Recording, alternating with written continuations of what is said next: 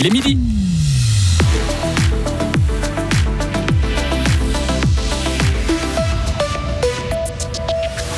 EMS ou accueil extra-familial, une nouvelle répartition des tâches entre le canton et les communes acceptée ce matin, même si elle n'est pas au goût de tous les partis fribourgeois. L'inflation est partie pour durer en Suisse, mais la BNS tente de la lutter contre cette inflation. Excusez-moi, j'ai un problème d'écran je n'ai plus d'écran. Et excusez-moi, c'est tout bon. Donc l'inflation qui est repartie pour durer en Suisse, la BNS tente de la freiner. Et enfin, la schizophrénie, c'est quoi? Un psychiatre nous apporte son éclairage à midi et demi. Météo, conditions agitées et perturbées de demain à dimanche. Gibolet possible à basse altitude lundi. Loïc Chorderet, bonjour. Bonjour Greg, bonjour tout le monde. Qui doit s'occuper de quoi?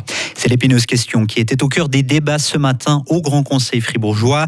Un Grand Conseil qui a finalement décidé d'une nouvelle répartition des tâches entre le canton et les communes.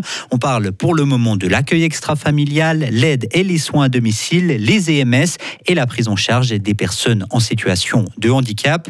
Une réforme qui a un coût pour le canton, 75 millions de francs par année. En contrepartie, pour équilibrer la chose, les communes seront chargées de financer les prestations complémentaires. Justement ce qui inquiète le député socialiste Simon Zurich. Aujourd'hui, les communes vont devoir reprendre les prestations complémentaires. D'après le Conseil d'État, c'est 75 millions que les communes devront reprendre. Ce chiffre n'a jamais pu être confirmé dans les débats. La seule chose qu'on sait, c'est que ce chiffre-là va doubler d'ici 20 ans. Et si des charges des communes vont doubler en 20 ans, ce qui est certain, c'est qu'il faudra compenser ailleurs. C'est un projet extrêmement problématique. On va se retrouver avec une explosion des charges pour les communes. On va se retrouver avec des risques énormes de coupe dans les prestations sociales ou des risques de hausse des impôts. C'est un projet que le Parti socialiste combattra farouchement en votation populaire.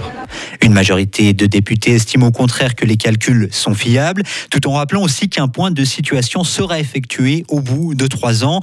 Le député du centre, David Fadber, est aussi président de l'association des communes fribourgeoises. On l'écoute. J'entends vraiment les risques qui sont émis par certains collègues du Parlement. Il ne faut pas les prendre à la légère. Mais si on veut avancer, si on veut comme commune euh, avoir des décisions à prendre en toute autonomie. Il faut avoir des enjeux financiers aussi. Il faut avoir certains montants à gérer. Et c'est clair que ces domaines-là ont des gros montants qui risquent d'évoluer aussi dans certaines directions en fonction de l'évolution euh, démographique. Mais ce sera suffisamment tôt dans quelques années de refaire le point et de voir si on a un problème d'équilibre entre euh, les charges financières entre État et communes pour corriger. Mais par contre, moi je suis convaincu que si on n'essaye pas, on ne fera jamais rien. Donc autant essayer, prendre cette voie et on corrigera euh, dans le futur si nécessaire.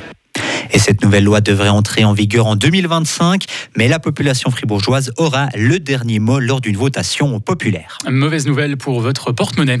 L'inflation devrait durer en Suisse. La Banque nationale revoit à la hausse ses projections du renchérissement.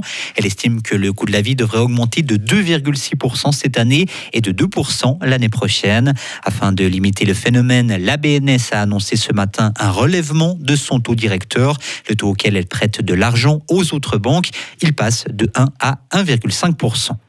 Cette question, l'économie suisse doit-elle respecter les limites planétaires? C'est la question à laquelle devra répondre la population. Les Jeunes Verts ont réussi à récolter plus de 100 000 signatures pour leur initiative. Le texte demande que la Suisse respecte les limites au-delà desquelles la planète est menacée. On parle de climat, de biodiversité, d'eau potable ou encore de pollution. L'initiative est aussi soutenue par une huitantaine de scientifiques.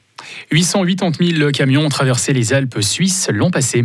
C'est plus de 2400 par jour, un chiffre qui n'a que peu diminué par rapport à 2021, indique aujourd'hui la Confédération. Elle explique que le transport par rail a connu des problèmes avec par exemple des lignes surchargées en Allemagne, mais également une hausse des coûts. C'est ce qui expliquerait, selon elle, la stagnation du nombre de camions sur les routes des Alpes suisses. Si vous êtes client chez Salt, vous avez peut-être eu de la peine à avoir du réseau ce matin. Le réseau de l'opérateur connaît effectivement des problèmes généralisés. Salt ne donne pas d'informations sur le problème ni sur sa durée pour le moment. L'entreprise demande de la patience. Un appel à la prudence lancé par euh, la police cantonale fribourgeoise. Attention aux arnaques, au renouvellement de comptes. Un exemple, vous avez un compte sur Disney ⁇ une personne vous envoie un mail pour le renouveler. Un peu plus tard, un faux banquier vous contacte par téléphone et vous demande de nombreuses informations. Plusieurs dizaines de milliers de francs ont déjà été dérobés de cette façon. Dédoublement de la personnalité ou violence, les clichés restent nombreux sur les personnes atteintes de schizophrénie. Oui, cette maladie reste méconnue du grand public. Les 20e journées de la schizophrénie sont l'occasion donc d'en parler et de casser certains préjugés. Un exemple, les personnes schizophrènes seraient violentes. Eh bien, c'est faux. Grégoire Favre est médecin adjoint au réseau fribourgeois de santé mentale. Il est responsable de la psychiatrie générale. Il peut y avoir de la violence dans la schizophrénie dans une minorité des cas, mais une minorité des cas. Donc c'est les cas complexes où il y a peut-être des hospitalisations, où il y a des prises en charge qui sont euh, voilà intensives. Par contre, au, niveau familial, c'est très important d'intervenir, mais d'une manière plus large. Là, on sort du, contexte de la violence. Ça fait partie euh, même du traitement du trouble schizophrénique que d'inclure la famille euh, dans le suivi. Et dans une trentaine de minutes, ne manquez pas notre sujet complet sur la schizophrénie. Beaucoup de trains et de métros à l'arrêt, des accès aux gares bloqués ou encore des grèves dans les raffineries. La France vit aujourd'hui une nouvelle journée de contestation après le recours au 49-3 et donc le passage en force de la réforme des retraites. Le président Emmanuel Macron a répété hier soir à la télévision que cette réforme était nécessaire. C'est un scénario qui semble très peu probable, mais la Russie met en garde une arrestation de Vladimir Poutine reviendrait à une déclaration de guerre. C'est ce qu'a affirmé Dimitri Medvedev hier soir alors qu'un mandat d'arrêt de la Cour pénale internationale a été émis la semaine passée contre le président russe. Il est accusé de crimes de guerre en Ukraine, notamment de la déportation d'enfants. Retrouvez toute l'info sur frappe et frappe.ch.